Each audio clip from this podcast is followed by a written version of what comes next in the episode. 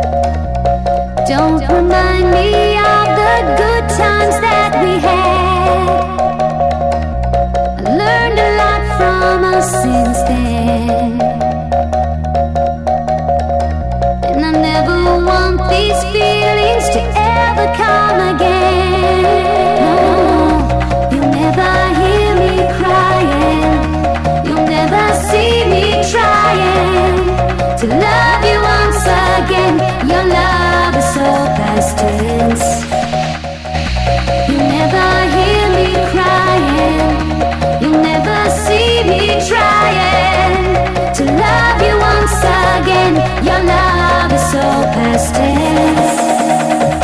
Your